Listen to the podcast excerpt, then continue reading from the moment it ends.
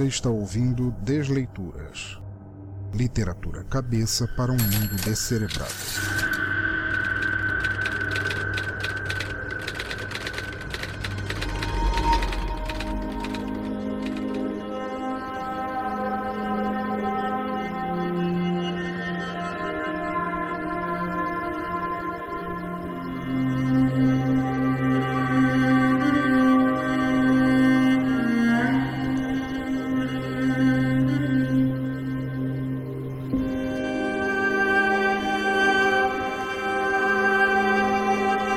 Ouvinte, bem-vindo novamente a Desleituras, o podcast de narração de contos, histórias, poemas e textos aqui do nosso Teatro Escuro.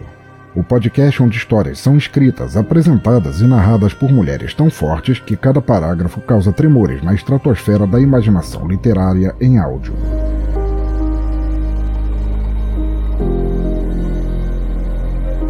A cada novo episódio, vocês conhecerão duas artistas de escrita e seus trabalhos escolhidos partilhados neste podcast de maneira não comercial, ajudando a divulgar e incentivar literatura por outros meios que não apenas o impresso.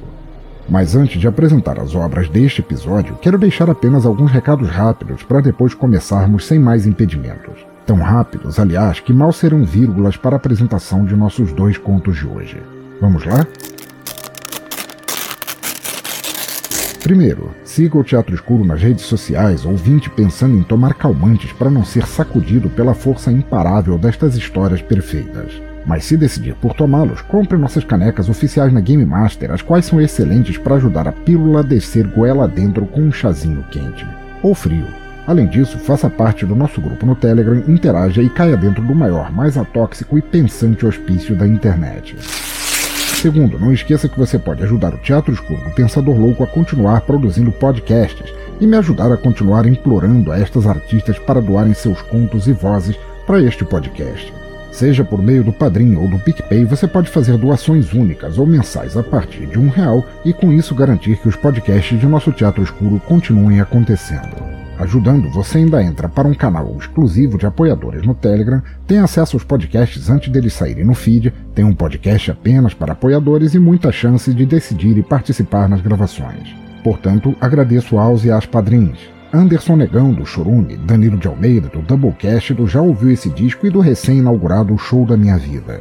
Diego Fávero, de Sorocaba, Diogo Bob, do Eterno e Saudoso Galera do Hall, Fábio Oliveira, do Rio de Janeiro, Guilherme Andrade, do Casa de Bamba e do Chulé na Teta, Maverick, do No Hype do Ômega e da Rádio Joinville.net, Lica Mundo, Me Julga em Podcast, Luciano Dias, de Curitiba, Micaela Borges, Nossa Doutora das Almas Aflitas, Ricardo Banneman, do Alto Radio Podcast, Roger Bittencourt, do Rio de Janeiro, Samuel Buca, do Boteco dos Versados, Jeff Guimarães, do Tenistas em Ação, Thais Souza, do La Siesta, Tiago Trabuco, do Trabuco Show Insólito News, Tiago Miranda, do Ponto Cego e William Vulto, do blog Lugar Nenhum.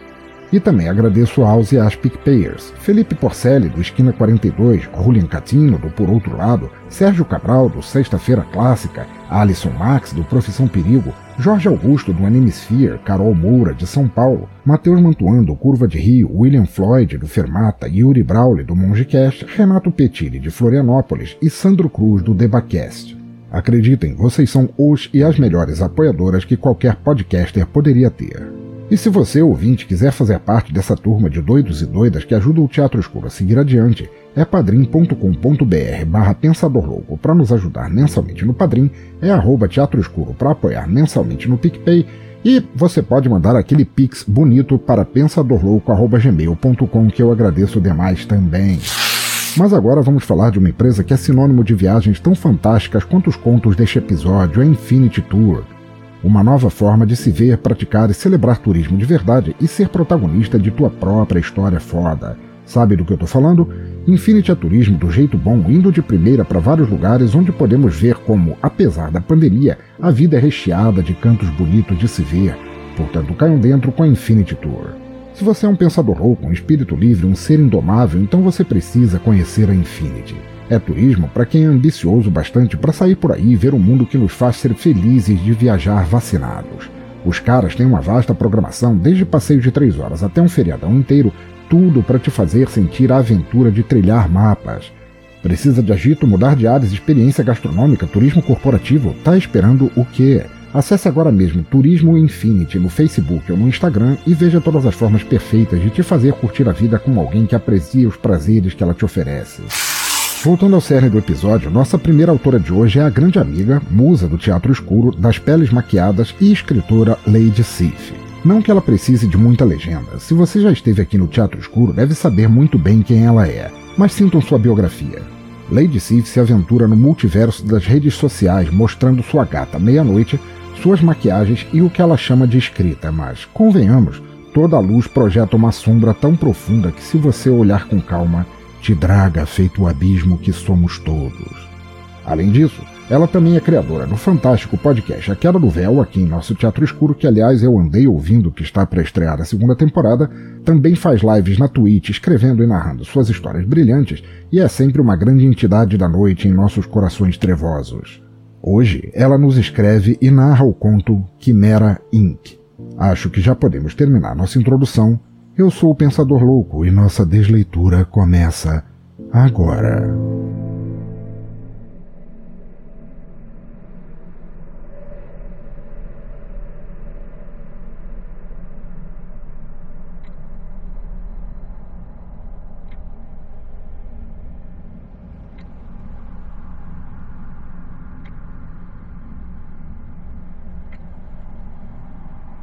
Quimera Inc.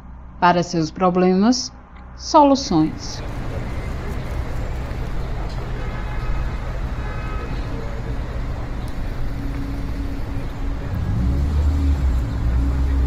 Para arrancar a mulher do carro, foram necessários quatro homens. Ela chutava, mordia e arranhava, como um bicho selvagem. A voz que ia atender a porta, a princípio bela e suave, agora estava esganiçada e rouca, xingando numa língua que ficava entre o tupi e o castelhano. Só se acalmou quando viu uma arma. Parecia com inúmeras, daquelas que via os garimpeiros usando na fronteira. Só era nova e polida. A exibição a aquietou, inibindo suas reações. Passou todo o trajeto em silêncio, olhando para o nada. Afinal, compreendera que não conseguiria fugir.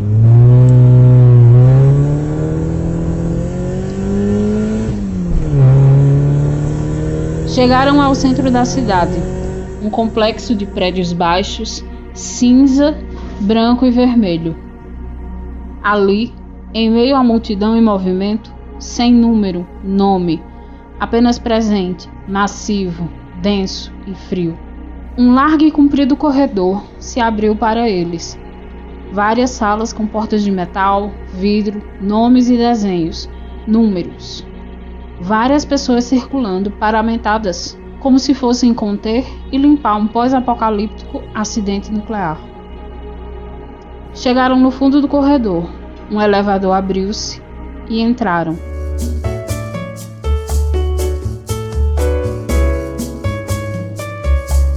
Uma música calma e uma voz dizia: Quimera Inc.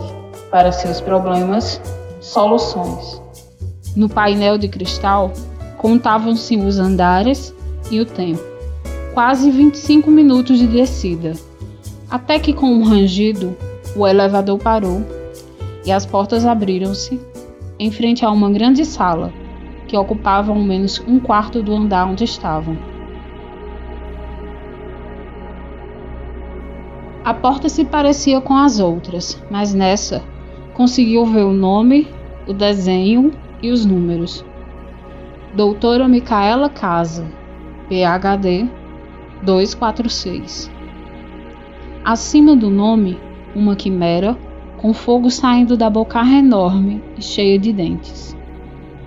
Com toda aquela pompa, faltava um olho para as dobradiças. Rangiam como portas velhas de cemitérios abandonados. Abriram-se as portas e pôde ver a sala. A iluminação era branca, azulada, chegava a doer um pouco na vista. Num canto, armários de metal e vidro, contendo roupas e paramentos cirúrgicos. Macacões com algo laranja bordado nos punhos direitos. Uma mulher, vestida com um daqueles, estava ao lado do armário, encarando o chão. Próximo a ela, uma maca, uma cadeira grande e em cima haviam aquelas luzes que normalmente encontramos em centros cirúrgicos.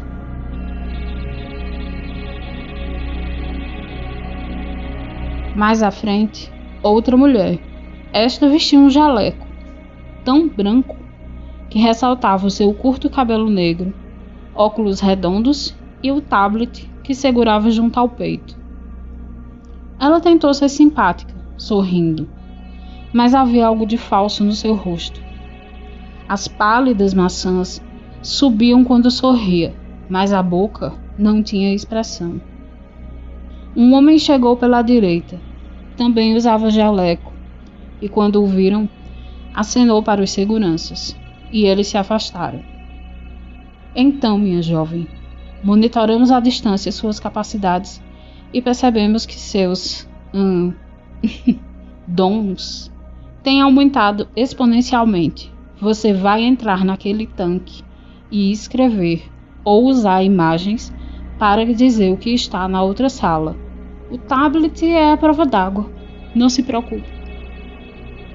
O tanque era feito de metal prateado e vidro, com uma pesada tampa, também de metal, mas feita com grossas chapas e borrachas para vedação.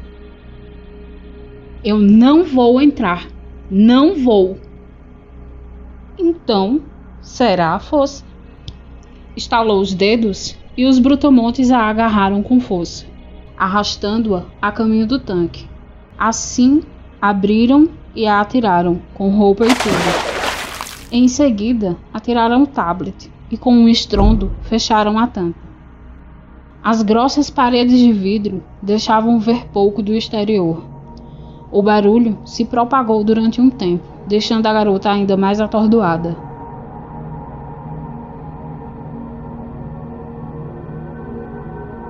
O líquido, a princípio frio, foi se adaptando à minha temperatura. Eu não conseguia afundar. Era transparente, sem cheiro ou gosto algum, mas não era água. Fiquei desesperada. O pouco que eu consegui distinguir de fora era o sorriso embaçado do homem que mandou me jogarem lá dentro. Os minutos foram passando, arrastando-se como caramujos pegajosos e deixando um rastro de nada, como foi toda a minha vida. Nada para deixar, ninguém para me ver, ninguém à minha espera. Sozinho, apenas sozinho. Foi aí que eu percebi o nível do líquido que ia subindo, subindo e subindo até chegar à minha boca. Tentei me mover, bater na tampa, gritar, mas por mais que eu esmurrasse as paredes, não conseguiria sair. Era ali que eu iria morrer. No último relance de consciência, eu vi meus cabelos flutuando e me distraí. O líquido envolveu todos os meus sentidos, entrando pelos sete buracos da minha cabeça, e tudo apagou. Quanto tempo passou? Foram dias? Horas? Jamais soube. Não importava mais. Escuridão. O silêncio era aveludado e confortável. Eu não queria voltar. Não era necessário lembrada, era ninguém. A escuridão me acolhia. Éramos uma só. E foi ali que eu senti pertencer a ela. Ao nada, ao abismo do esquecimento, um oceano vazio, sem sombra, sem luz, caída, inerte, perecida, poeira ao vento. E então, no meu vagar, nos delicados braços da escuridão, eu ouvi, muito longe de mim, um som. Uma cítara. Era uma cítara aquilo? De onde vinha? Como? Incomodada e curiosa, eu me movi nos braços da escuridão. Senti o ciúme do seu aperto. Senti um frio e uma ânsia tão fortes que consegui me soltar. Escapei e voei em direção ao som. Cores, explosões, vozes, gritos, frases. Abri os olhos e gritei com todo o meu ser. Berrei. Deixei o vazio para trás e estava de novo vivo.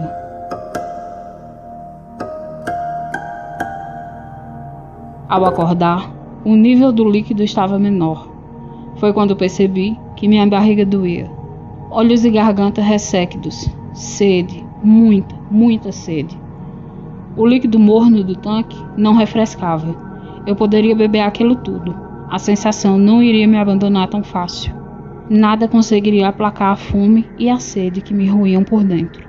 Olhando em volta, o desalento e desespero crescendo de novo, mas eu precisava me concentrar. Se eu quisesse sair dali, só havia uma forma o tablet jazia no fundo do tanque. Sem forças, não conseguia descer para apanhar o instrumento. Na sala não havia viva alma. Eu percebi apenas uma mudança sutil na iluminação e um ruído baixo, filtrado pelas paredes do tanque, que zumbia cinza e baixo, arranhando meus ouvidos. Tentei novamente olhar para fora, e vi pequenos pontos vermelhos, provavelmente câmeras. Eu estava solitária ali, mas nunca sozinha, efetivamente. A fome era tanta que às vezes eu sentia um gosto ferruginoso na boca, e agora o maldito zumbido irritante conseguiu ultrapassar os limites do que restara da minha sanidade. Respirei fundo, fechei os olhos e visualizei o tablet, cansada, sonolenta e faminto, mas o vi claramente frente a mim. Precisava me concentrar naquilo, no frio de esperança e sobrevivência que adivinha de um objeto inútil e inerte no fundo de um tanque. Precisava trazê-lo para mim. Precisava dele como nunca de nada em minha vida. O zumbido parecia aumentar. As sólidas barreiras físicas eram nada para aquilo. E eu já conseguia sentir uma diferença ainda que mínima, no nível do líquido. Abri os olhos e encarei o fundo do tanque. E devagar, muito devagar, senti o tablet se deslocando. Lento, pesado. Era como levantar um carro com braços finos de uma criança raquítica. Ele vinha a mim. Demorava, mas vinha. E de novo perdi a noção do tempo. Eu não sabia mais nada a não ser o que sentia ali.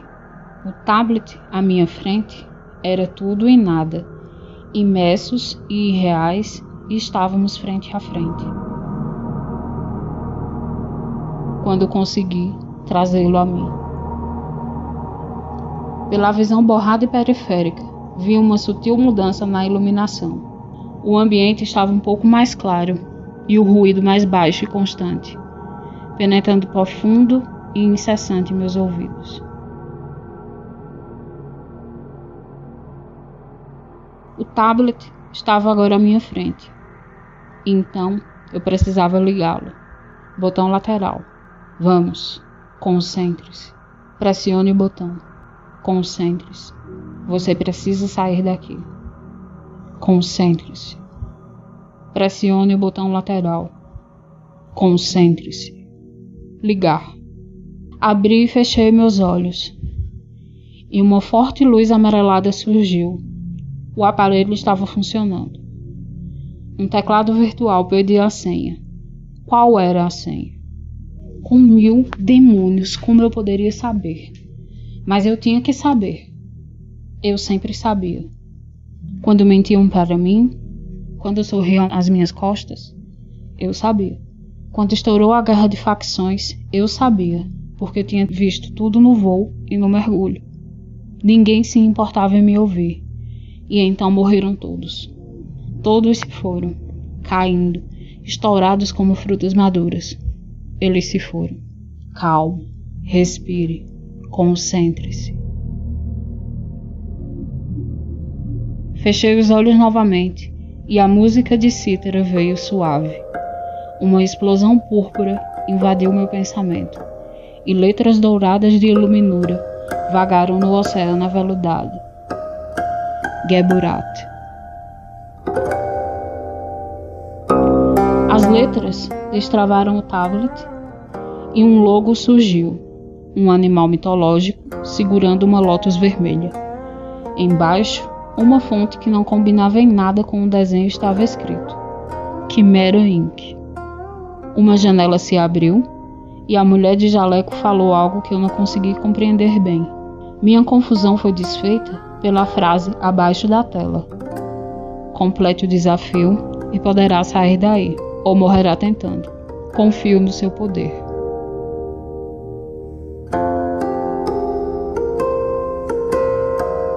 Novamente, o nível do líquido subia até minha boca. Pânico e desespero se agitavam em mim, mas não podia terminar daquela forma. Eu não iria. Salas, muitas salas e containers. Pessoas vestidas com os macacões, o homem sorridente e a mulher de óculos olhando para a tela. Seguranças, mais pessoas chegando com sacos pretos na cabeça, alguns andando, outros sendo carregados eu senti novamente o brilho. Era essa. Na sala vazia havia apenas luzes e uma mesa de aço. Nela jaziam três objetos: uma lótus branca, ainda suja de lama, um punhal com lâmina em meia-lua, cabo de jade, e uma caixa de ébano com a maldita quimera entalhada e pintada de dourado.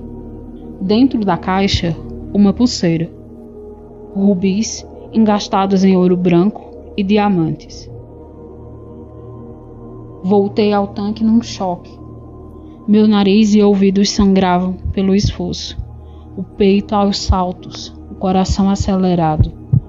Descrevi o que acabara de ver e mergulhei de novo na escuridão. Quimera Inc. Para seus problemas, soluções.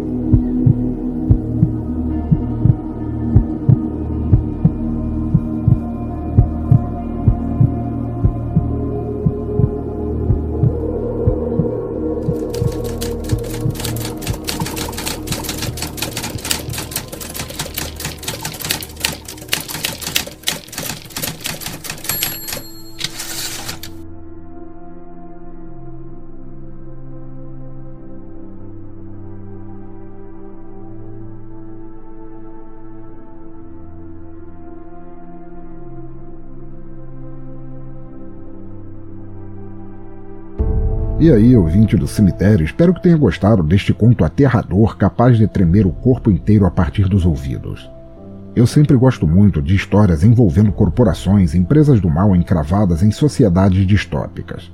Afinal, nós mesmos vivemos em uma sociedade assim, igualmente cercada de corporações malignas sob um governo que nos quer, a maioria de nós, ao menos, mortos. Mas o conto de Sif levou isso a um patamar muito mais pessoal acompanhando primeiro em terceira e depois em primeira pessoa a protagonista por um inferno em sua ficção maravilhosa. Como jamais canso de dizer, espero que Lady Sif nunca pare de escrever, porque sua mente produz alguns dos mais tenebrosos e deliciosos contos de se ler e ouvir. Mas a festa, ou melhor, a jornada não para aqui no Desleituras. A própria autora escolheu a música Sintra Ara, da banda Therion, para encerrar seu conto e puxar a segunda parte deste episódio. Uma música refletindo maravilhosamente os horrores descritos nessa história. Deixem a noite continuar invadindo teus ouvidos, mesmo que você esteja ouvindo agora ao meio-dia, e já voltamos.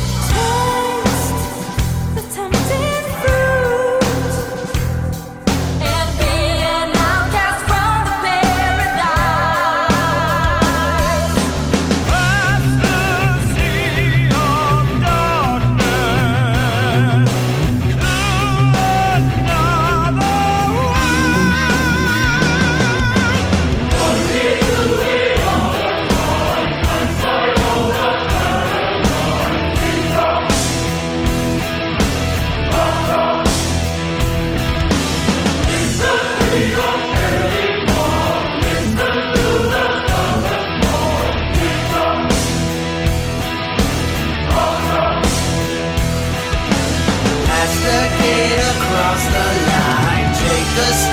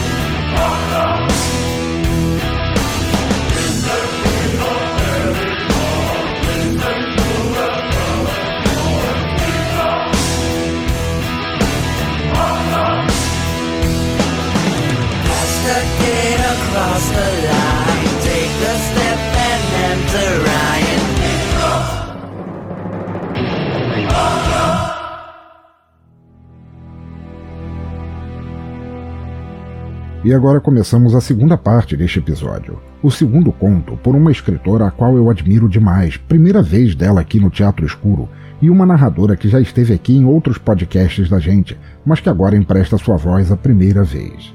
Pois Letícia Dacker é a nossa próxima escritora. E caso você ainda não conheça, fique com este currículo invejável.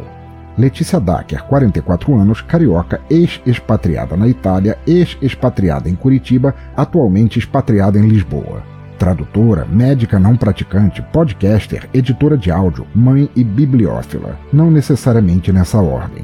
Ela também é co-apresentadora do podcast Antifa Pistolando, com conteúdo sobre política, sociedades e as desmazelas responsáveis pelo mundo culminar em fazer cosplay de Mad Max atualmente. Hoje ela nos traz o conto Rio Baby, o qual será narrado pela também grande amiga, podcaster do Masmorra Cine e maestra das artes das trevas Angélica Helles. Vamos lá?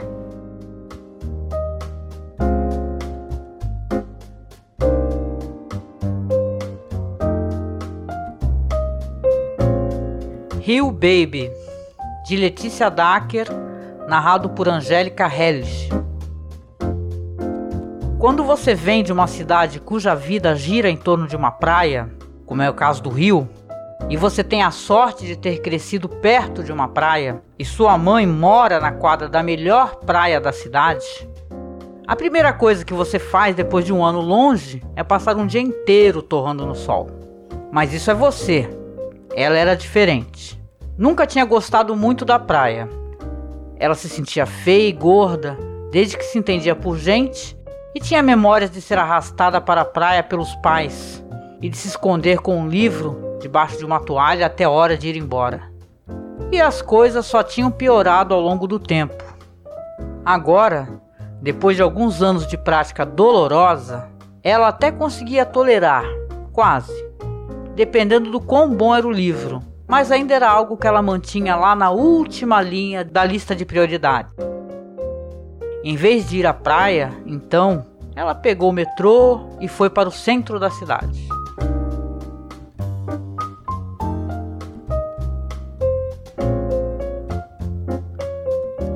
Morar em uma cidade pequena tem grandes vantagens em termos de qualidade de vida, mas ultimamente ela vinha desejando ardentemente os três Cs: cidade, cabeçada, caos.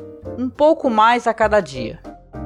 Sentia a falta da confusão, da hora do rush, de pegar transporte público e dos desafios de navegar pelo sistema, das hordas de pessoas indo para lugares para fazer coisas, de gente matraqueando exaustivamente ao redor dela, dos sons dos freios dos veículos, dos camelôs enfiando mercadoria na cara dos passantes, dos ônibus velhos freando e de seus motoristas berrando e rindo dos colegas pelas janelas, dos apitos dos guardas de trânsito que tentavam, totalmente sem sucesso e com muita má vontade, dar um pouco de ordem ao tráfego. Ordem não tem lugar aqui. Nada nesse país faz qualquer sentido. E ela sorriu para si mesma enquanto se perguntava como diabos um estrangeiro se sentia ao ser forçado a lidar com o Brasil. Como o país deve parecer simplesmente impossível para qualquer um habituado a uma vida ordeira. Esse é um país que deixa as pessoas malucas, ela pensou. Não pela primeira vez naquele dia, enquanto subia as escadas rolantes da estação da Carioca. Este é um país que não deveria existir, de acordo com todas as leis da lógica e da física. Não era a estação mais próxima do lugar para onde ela queria ir, mas era sua estação preferida. Não havia nenhuma razão particular para isso. Simplesmente se chamava Carioca, o demônio usado para descrever aqueles que nascem no Rio de Janeiro, como muitas outras adotadas pela variante brasileira do idioma português. Esta palavra também vinha da língua tupi e significava Casa do Homem Branco. Ela adorava o jeito que a palavra soa no seu sotaque carioca, o som do O, alongado mais do que deveria. A grande praça do mesmo nome é zona de assaltantes e batedores de carteira. E também é um lugar estranho e meio onírico, onde fanáticos evangélicos apregoam todo tipo de bobagem sobre inferno e o fim do mundo e o JC e o escambau. Onde repórteres entrevistam pessoas sobre todo tipo de assunto. E onde programas de televisão às vezes fazem aulas de culinária ao vivo por nenhum motivo plausível. É um lugar onde se pode comprar comida de outros estados brasileiros, vendida por mulheres usando vestidos e turbantes africanos, onde pode-se comprar bala, CDs piratas do Windows Office e canecas do seu time de futebol na mesma banca de jornal, para sua conveniência. Ela atravessou a praça, tropeçando nas mal conservadas pedras portuguesas pretas e brancas que ela adorava, dando trombadas nas pessoas, ouvindo pedaços de conversas, tentando sacar para onde as pessoas estavam indo, o que estavam indo fazer, o que queriam da vida. Esperou para atravessar a rua e se perguntou, pela milésima vez, qual o estranho ímpeto que faziam com que os cariocas fossem incapazes de esperar pelo sinal vermelho com os pés na calçada. Uma espécie de mistério antropológico, ela pensou. Isso só piorava o trânsito, se é que isso era possível, já que os veículos eram forçados a reduzir a velocidade para não atropelar ninguém, mas mesmo assim todo mundo sempre descia do meio-fio para a rua para esperar o sinal fechar, sempre, em todos os lugares da cidade, o tempo todo. Lá estavam eles novamente, os cariocas de pé na rua, se inclinando na direção do trânsito, e lá vinham os táxis buzinando enquanto se arrastavam no tráfego, e os ônibus sendo os filhos da puta que costumam ser na cidade. E a desgraça do sinal finalmente mostrou o hominho verde, e ela atravessou a rua, sacudindo a cabeça e sorrindo ao mesmo tempo.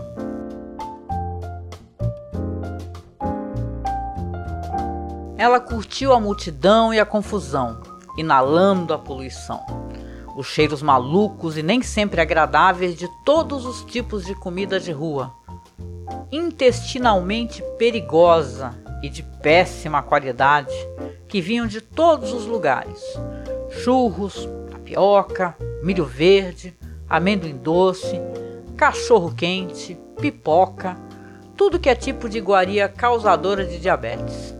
Ela tinha plena consciência de como ela tinha sorte de poder simplesmente caminhar sem destino na área central dessa cidade cheia e extremamente complicada, e que ficara mais complicada ainda com as obras para a chegada do novo veículo sobre trilhos, que teoricamente faria a conexão entre o centro da cidade e a nova zona portuária, e que obviamente jamais ficariam prontas em tempo para as Olimpíadas de 2016. Ela lembrou de que quando trabalhava aqui e sempre que ela andava por essas ruas, era para ir em algum lugar para resolver alguma coisa, ou para comprar algo, ou para comer alguma guloseima. Hoje ela podia simplesmente andar, se perder nas ruas antigas e estreitas com nomes que ela lembrava dos livros de literatura clássica obrigatórios para o colégio, podia ouvir o sotaque, o sotaque dela e que ela tanto amava prestar atenção aos palavrões usados intensivamente na cidade, ao discurso informal levado ao extremo, à proximidade física que as pessoas sempre usavam quando conversavam, notar como todo mundo chamava todo mundo de amigo, capitão, colega, irmão, meu bem, madame, lindo, gata. Foi aí que ela percebeu que estava passando em frente dos imensos espelhos da confeitaria Colombo e sorriu, voltou atrás e entrou passando pelo coágulo de turistas amontoados que tiravam fotos do interior inspirado em arte deco. E estavam certos todos eles. Pediu um suco de maracujá fresco, que é simplesmente a melhor coisa do mundo, e teve um daqueles momentos. Alguns anos atrás, ela estava voltando da academia depois de uma aula puxada de spinning uma banana na mão, uma banana de verdade, entenda. Não uma dessas variedades com gosto de plástico que são exportadas para o hemisfério norte. E ao virar uma esquina que ela conhecia como a palma da sua mão, o banzo bateu na sua cabeça como uma tijolada. Banzo é uma palavra africana, levada para o Brasil como muitas outras, pelas pessoas escravizadas, e para descrever a sensação de saudade que se tem do seu lar e que não há mais. Agora sentada aqui neste lugar tão amado, bebendo seu suco de maracujá, ela fechou os olhos e conseguiu reviver cada pedacinho da sensação daquela manhã. Como o tempo parecia ter parado, assim como seus batimentos cardíacos, e como ela olhar ao redor como se estivesse embaixo d'água, observando o povo na rua, o seu povo, as mulheres de tênis e leggings ou de biquíni chinelo, os homens de jeans e camisetas, ou de sunga e prancha debaixo do braço. Ninguém com pressa, nem aqueles que estavam com pressa, e sentindo o sabor daquela banana de verdade na boca, e sentindo o sol de inverno tropical queimando a nuca, e lendo palavras na sua própria língua em todo lugar ao seu redor.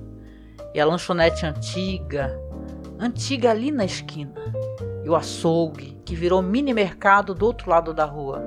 E que estava ali há séculos, e as linhas de ônibus que ela conhecia de cor, e tudo se encaixou. E uma voz, a sua própria voz, disse: Este é o seu lugar, minha filha, dentro da sua cabeça. E ela soube assim, como ela sabia agora, na companhia agradável do suco de maracujá, que não importava o que, ou onde, ou quando, e não importava o quanto ela odiava tatuagens, que se ela por qualquer motivo algum dia precisasse fazer uma, seria aquela palavra escolhida para marcar a sua pele: carioca. Porque ela não era uma carioca típica, de maneira alguma, e no entanto ela sempre seria carioca, encariocando mais conforme o tempo passasse o espírito da cidade crescendo descontrolado dentro dela e ameaçando explodir em um sorriso, ou em lágrimas, ou em ambos, dos momentos mais inconvenientes do dia. Ela nunca seria nada além de carioca e não havia nada mais que ela desejasse ser.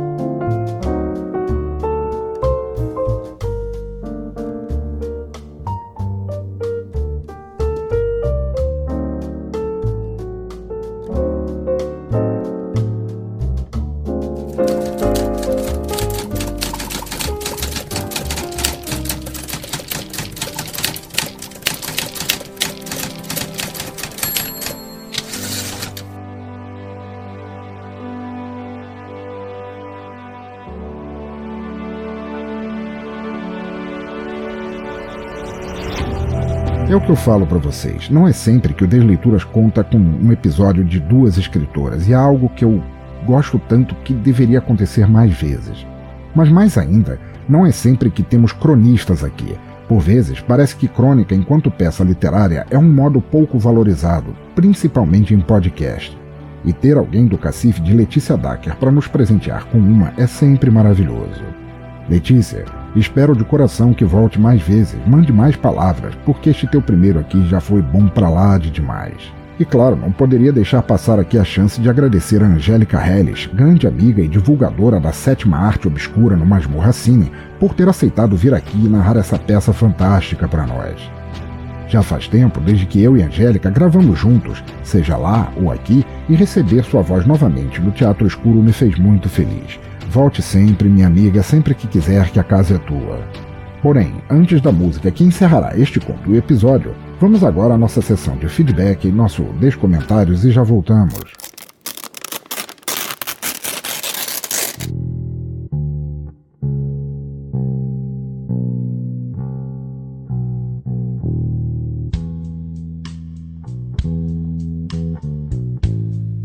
E estamos agora no Descomentários, nosso bloco de feedback de episódios passados, e lerei agora os comentários recebidos desde o episódio 52. Vamos lá. Primeiro comentário vem do grande amigo e escritor também, Norberto Silva, que diz pra gente: Porra, vou começar cada conto assim que terminar, porque eu tô aqui agradecendo a Deus por não ter uma piscina aqui em casa. Porque, puta que pariu, que conto mais fudido de assustador é esse? Colocar criança já é sacanagem, mas daí a colocar só com a risada já arrepiou os pelos do cu. Mas na cena final, que voz filha da putamente assustadora. E ele continua.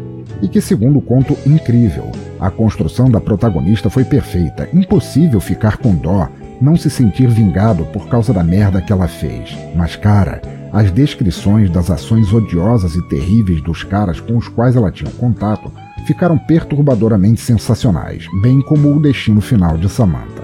Meus mais sinceros parabéns. Grande Norberto, muito, muito obrigado, digo eu, em ter você apreciando esses contos fantásticos. O primeiro foi do Maverick, que é a Festa na Piscina, e o segundo do Fábio Oliveira, o A Valsa.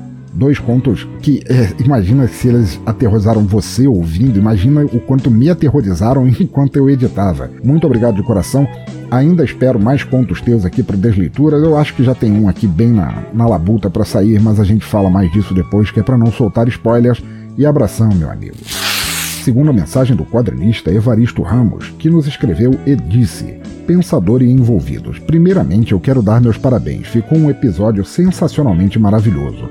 E nem sei como descrever o quão empolgado eu fiquei com os contos. O primeiro me faz lembrar algo que eu teimo em ignorar às vezes, meu instinto.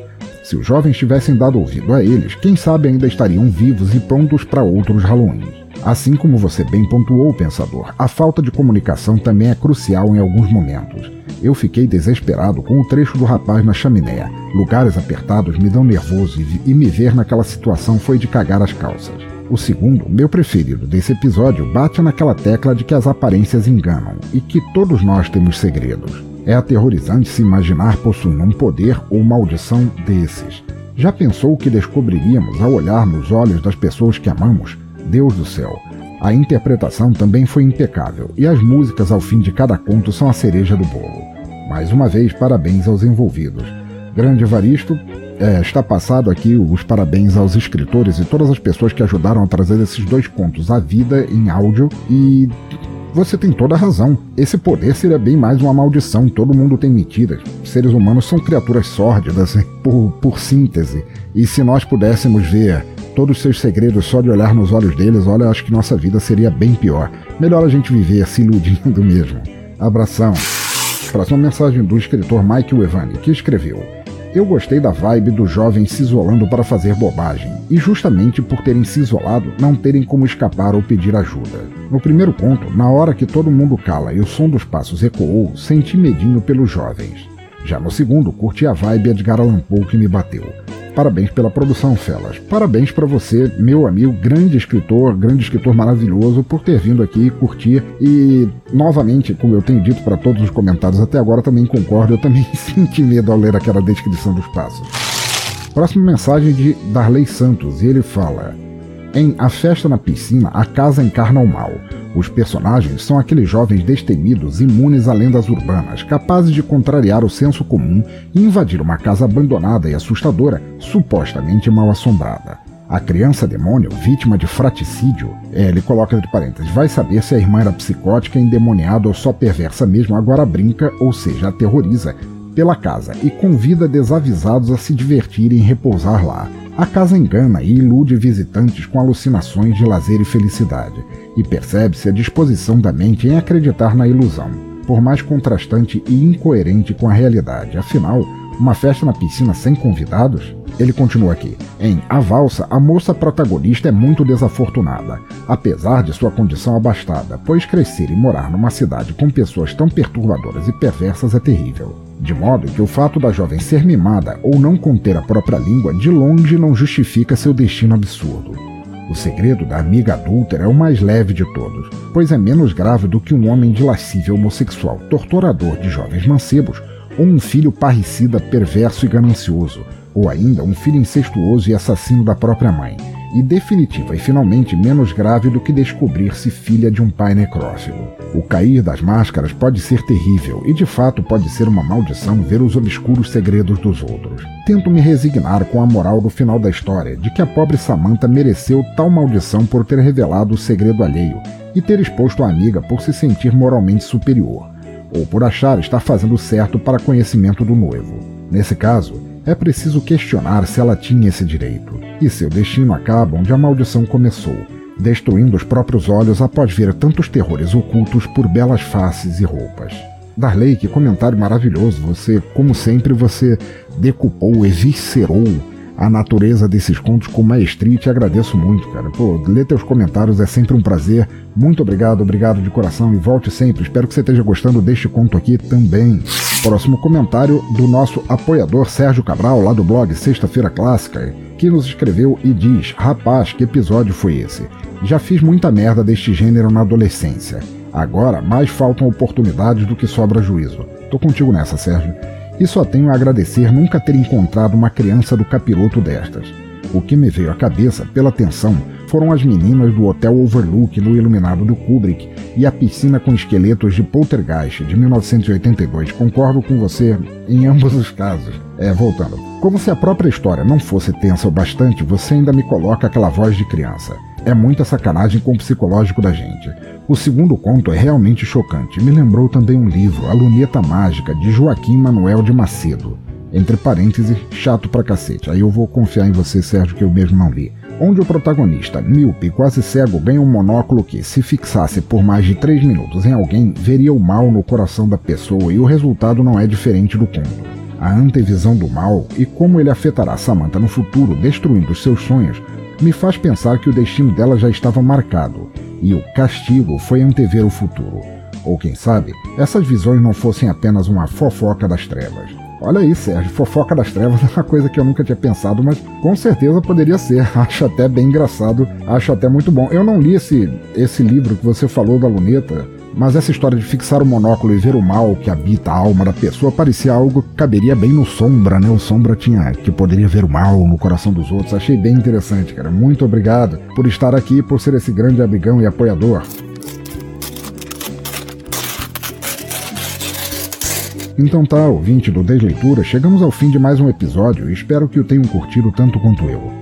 Não se esqueçam de deixar seus comentários aqui via e-mail ou nas redes sociais e de ajudar na divulgação deste despretensioso podcast entre pessoas que não o conheçam, mas que talvez possam gostar. Assinem nosso podcast, recomendem para alguém, ajudem no Padrinho ou PicPay porque quebra um galho enorme. Comprem nossas canecas, participem do nosso grupo do Telegram, interajam, porque podemos até ser loucos e loucas, mas são as pessoas supostamente ditas normais que muitas vezes deixam o mundo na merda em que está. De resto, escrevam mais, leiam mais, ouçam mais se quiserem. Cultura não deveria ser detida nunca, mas sim jogada à frente para que mais pessoas tenham acesso a ela. Continue incentivando, compartilhando e divulgando cultura por onde passarem, onde quer que estejam, por quaisquer ouvidos ou olhos que quiserem ouvir ou ler. Cultura livre, sempre. E para terminar este Desleituras com uma música de encerramento que tem a ver com o cerne do segundo episódio, pedi a Letícia Darker uma dica de qual música eu fecharia com chave de ouro. Portanto, fiquem agora com Marisa Monte e a canção Universo ao meu redor e nos ouvimos no próximo episódio. Fique bem e até mais.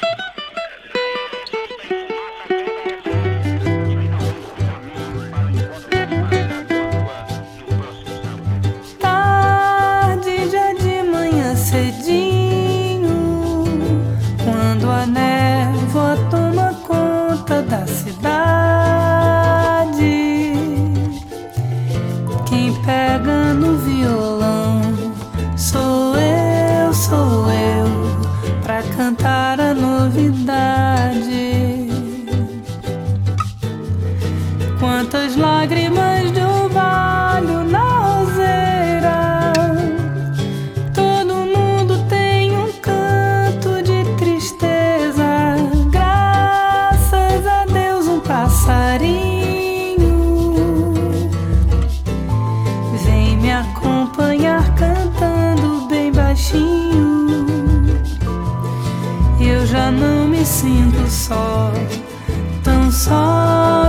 saw.